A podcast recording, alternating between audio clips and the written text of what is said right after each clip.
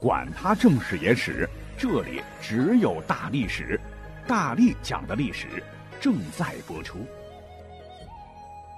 你们好，我是大力丸。上期节目一开始我说了哈，在节目介绍当中点我点我点我，那是个超级链接，或者是在弹幕旁边有个小车车，点进去就是罗汉果茶。我本人有咽喉炎，所以泡一泡喝一喝，感觉确实是不错的哈。粉丝有优惠券，买不买无所谓，诚意推荐。本期讲什么呢？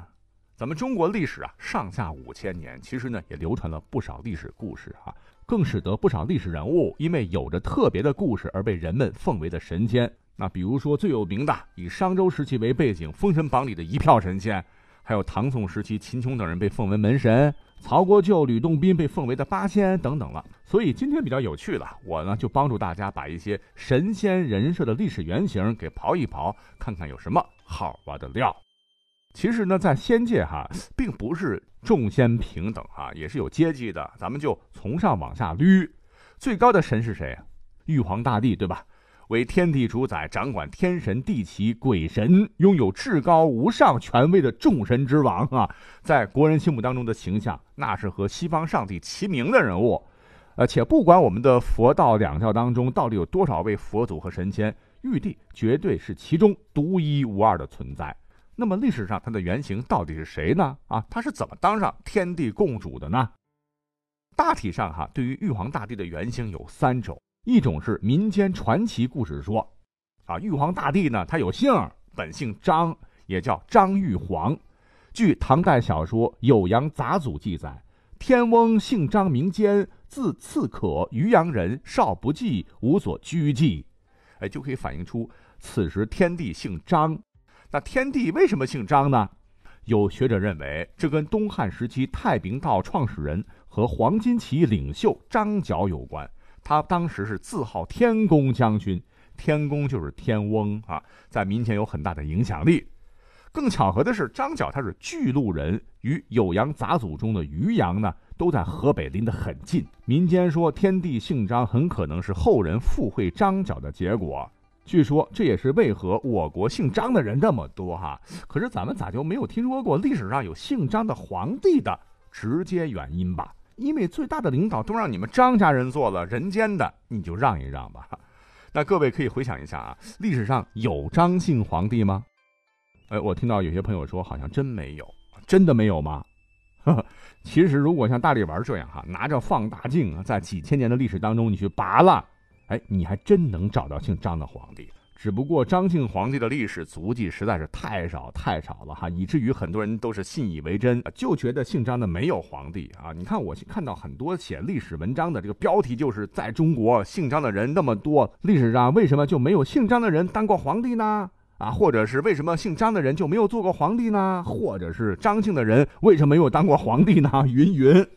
那好了，我现在就举几个例子啊，比方说在十六国时期，有个汉人叫张轨，被册封在凉州当凉州刺史。西晋灭亡后，公元三百二十年，张轨的后人改国号换国朝，彻底摆脱了晋朝的统治，建立了前凉。一百年九个张姓皇帝。再比方说，北宋末年的张邦昌，靖康之难后被金国强立为伪主皇帝。离我们最近的就是跟李自成当年造反的张献忠，在四川成都做了大西国皇帝。故而说历史上没有张姓皇帝，那就是个谣言。哎，扯得有点远。来看第二种玉皇大帝太子说。据《高尚玉皇本行集经》记载，说很久很久以前，当时呢有个国家叫光颜妙乐国，国王叫做敬德十王，他老婆唤作宝月光王后。两个人呢，将国家治理得非常好，且广施仁政，爱民如子，深受百姓爱戴。可是两个人到了晚年，一直没有孩子，因为他们是夫妻二人虔诚向道。于是乎，黄老仙就用清虚至真之气赐予了他们一个孩子啊，因为这个孩子是道法真气所化，所以注定要成为神仙。后来这个孩子放弃了王位，开始专心修行啊，历经三千二百劫，终于证得玉帝道果。我的妈！三千二百节，每节是十二万九千六百年，约十五亿七千万年。你看，我们地球的形成年龄大约是在四十六亿年前，生命起源的年龄大致可以界定在四十六亿到三十五亿之间。这么长、这么长、这么长的时期，哈，跟玉皇大帝比，我都不好意思说我在地球上活过啊。关于玉帝的原型，第三种，《西游记》中佛祖说，《西游记》如果你们熟悉的话，你们可以翻一翻哈，在第七回载，佛祖听了孙悟空大放厥词，是呵呵冷笑道：“呵呵呵，你那厮乃是个猴子成精，焉敢欺心，要夺玉皇上帝尊位？他自幼修持，苦历过一千七百五十劫，每劫该十二万九千六百年。”你算他该多少年数，方能享受此无极大道？你那个出世为人的畜生，如何出此大言？不当人子，不当人子，折了你的寿算！趁早皈依，切莫胡说，但恐遭了毒手，性命顷刻而休，可惜了你的本来面目。从佛祖的口中啊，玉皇大帝出生的年代比第二种就少了十几亿年啊。经过科学计算的话，他应该是出生在中生代的第一个纪三叠纪哈，距今约二点四六八亿年。你看啊，我快四十了吧，除以二点四六八亿零点零零零零零，好吧啊，就当我还是没活过好了。那玉皇大帝再往下谁最大呀？太上老君啊，基本也没有啥意义，就是历史上的老子。关于老子的出生，好像也特别神奇。啊，话说有一天呢，他老娘李氏在村头的河边洗衣服，忽见上游飘下一个黄澄澄的李子。李氏忙用树枝将这个拳头大小的黄李子捞了上来。到了中午呢，李氏又热又渴，便将这个李子吃了下去。此后，李氏怀了身孕，结果呢，这一怀直接怀了八十一年的胎呀，生下了一个男孩。好家伙，一出生就八十多岁了啊！这男孩不。这位爷爷 一生下来就是白眉白发、白白的大络腮胡子，耳朵大的出奇，因此呢，李氏给他取名叫老丹，又叫李耳。古时丹和尔同义，老和李同音。好，既然说到太上老君呢，那还有一位神仙在民间也是非常出名，快赶上太上老君了，我觉得哈，甚至是很多朋友在看连续剧或神话故事的时候，你看这两个人呢，都是白胡子老头儿。啊，都以为他就是太上老君的化身，或者跟太上老君平起平坐的存在，甚至还有人在电视剧里看到他貌似比太上老君更有权力啊。那这位神仙呢，便是经常啊让我们跟太上老君混淆的太白金星。我们稍微引申一下哈，太白金星呢，它没有历史原型，它是星辰的人格化。最初的版本呢，是一位穿着黄色裙子、戴着鸡冠、演奏琵琶的女性神。明朝以后呢，这个形象就变为了老迈年长的白须老者。像八六版的《西游记》当中的太白金星，就非常符合民间对于太白金星的认知：白发苍苍，表情慈祥，和蔼可亲啊，让人一看就感觉很亲切。那他的工作其实呢是玉帝的信使，负责传达各种命令。如果在人间的话，他就是相当于皇帝身边的传旨太监。你别看哈，他在《西游记》中出场不多。招安孙悟空的时候，闹天宫的时候，还有一次就是在无底洞。当时唐僧被马上就要讲到的李天王的干女儿抓走了，太白金星出来说和，哎，他都发挥了至关重要的作用啊。当真讲起来，哎，孙悟空打心眼里真正尊敬的就俩人，一个就是观音菩萨，一个就是太白金星。为啥这么说呢？你看这个孙悟空见到玉帝说玉帝老儿，看到如来说他是妖怪的外甥啊，见到太上老君说是老官儿。但唯独见到观世音菩萨和太白金星，那是真的发自内心的尊敬啊！可见太白金星的本领应该也不会太差哈。啊，当然还有很多神仙了，譬如刚才说到的天宫中的卫戍司令，也就是中坛元帅哪吒的父亲的托塔李天王李靖，也特别有讲头。在古典小说《封神演义》和《西游记》当中，他出场较多。他的形象特征就是身穿铠甲，头戴金翅乌宝冠，左手托塔，右手持三叉戟，还会使用大宝剑。不过在《封神演义》里边呢，李靖乃是商末陈塘关总兵，哪吒是他的第三个儿子。哪吒是金吒木吒的弟弟啊，后来加入西岐起义，最后封神。那这个李靖呢，活在公元前一千多年。而奇怪的是，《西游记》当中讲的又是唐朝的李靖，而哪吒呢，巧了，也是他的第三子。说生此子时，他左手掌上有个哪字，右手掌有个扎字，故名哪吒。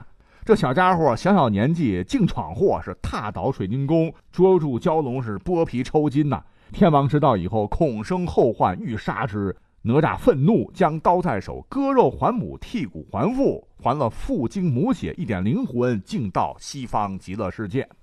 哎，这就让人很纳闷了。托塔李天王他到底是哪个朝代的李靖啊？为什么相差了三千多年呢？其实啊，商朝的陈塘关总兵李靖这个说法是靠不住的。《封神演义》是小说嘛，总兵这个词源于明朝初期，商朝根本就没有总兵啊，所以说他是商朝人是不靠谱。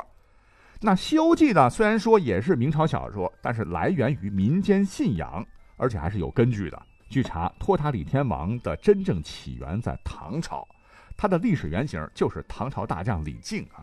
李靖很熟悉了吧？唐朝著名的军事家，隋朝凉州刺史韩擒虎，后来不是成了阎王爷的那位的外甥。晋阳起兵后，效力唐朝，从平王世充、窦建德，南平萧简和辅国时。北灭东突厥，西破吐谷浑，为唐王朝的建立及发展立下赫赫战功，成为凌烟阁二十四功臣之一。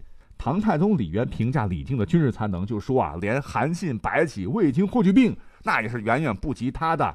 就因为他战功显赫，故死后呢，被封为了魏国公。据说其死后啊，经常的显灵啊，为百姓是救危解厄。于是到了晚唐的时候，李靖渐渐被神化了，百姓为其建庙供奉。在官方祭典里，李靖的地位一直也不低。在宋代，他和关羽等人一样，被追封了王爵，号称府氏忠烈王。文人们也往往特别喜欢将李靖和裘然客、红拂女组成一个 CP 啊，所谓风尘三侠。啊，虽然说成了神仙了，但是这个时候李靖还没有走上神话巅峰。他是怎么成为后来的托塔李天王的呢？据严谨考证，哈，其实最早的时候，托塔天王他是个外国人，不是咱们中国的本土产物，来自于印度，是佛教里边的人物，肯定不姓李了。原名毗沙门天王啊，毗沙门是梵文，翻译成中文就是多闻天王，全称叫北方多闻天王。早期的形象是左手持供奉释迦牟尼佛的宝塔，所以他老人家那个塔的来头真的是很大。在印度的文学著作当中，他老人家也是多次出现在古印度神话当中，那是守护北方的神明，但并不是武神。进入咱们中国之后呢，就逐渐演化成为了武神的啊。在唐朝的贞观年间，毗沙门天王的信仰受到统治者的推崇。当时西北战事增多时，毗沙门天王信仰能给军队鼓舞士气，他们会把毗沙门的这个形象啊绣在这个战旗上，希望攻无不克，战无不胜啊。在毗沙门天王身边呢，是站着五位太子啊。第三位太子呢，叫做哪吒巨伐罗，简称哪吒。你看哈，以前我看整部《封神演义》的时候，就觉得特别奇怪啊，这么多的神仙的名字都很中规中矩嘛，比如说姜子牙、赵公明、申公豹等等，很少有哪吒这样奇怪的名字哦。原来人家完完全全也是个外国人。好，那经过铺垫，呃，我们就要马上揭开谜底了。那大唐名将李靖和印度的托塔天王。啊，原本是风马牛不相及的两个人物，某年某月的某一天，为何会融合成了托塔天王李靖呢？啊，原来刚才讲了哈，多闻天王成了军中崇拜的战神，恰好咱们本土历史人物李靖也成了军队崇拜的战神，那两者的界限就慢慢模糊了。到了民间信仰，二人慢慢融合成一人。到了后期，李靖就终于成了托塔李天王。明代，托塔李天王早就深入民心了。那《西游记》当中就把多闻天王地位降低，变成了李天王的手下，《封神演义》直接是把所有神话人物一锅乱炖嘛。商朝总兵李靖也给编进去了，还把多闻天王改成了魔家四将之一。小说写的太精彩了，后世也就当真了，故而流传到现在。也就是说，毗沙门天王等于多闻天王，和他的这个宝贝儿子哪吒是一样的。到了中国就由不得你们了。你看明朝的《三教源流搜神大全》里说哪吒是。玉皇驾下大罗仙，身长六丈，手戴金轮，三头九眼八臂，口吐青云，足踏磐石，手持法律，大喊一声，云降雨从，乾坤烁动。因世界多魔王，玉帝命降凡，已故脱胎于托塔天王李靖。我估计印度人民一看，一定是一脸懵啊，这都什么玩意儿啊？OK 啊，后边还有二郎神杨戬、天蓬元帅、千里眼、顺风耳、门神、侧神、送子娘娘的历史原型。今天实在装不下了哈，本期留言过两百，马上再做一期。如果大家不喜欢，咱们就以后再扒。我们下期再会。